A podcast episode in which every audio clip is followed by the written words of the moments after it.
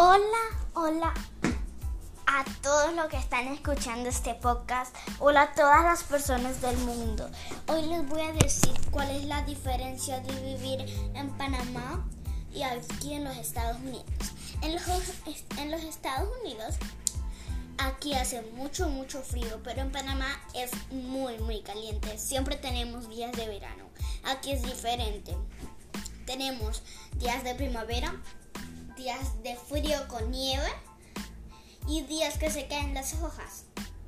Así que otra cosa de Panamá, em, que siempre hay sol y que nunca, bueno, siempre está lloviendo en algunos meses.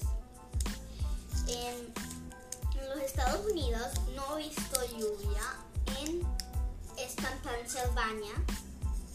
Bueno, eso es todo por hoy. Si quieren escuchar más de este podcast, de toda la descripción voy a hacer uno nuevo. Gracias por. Gracias.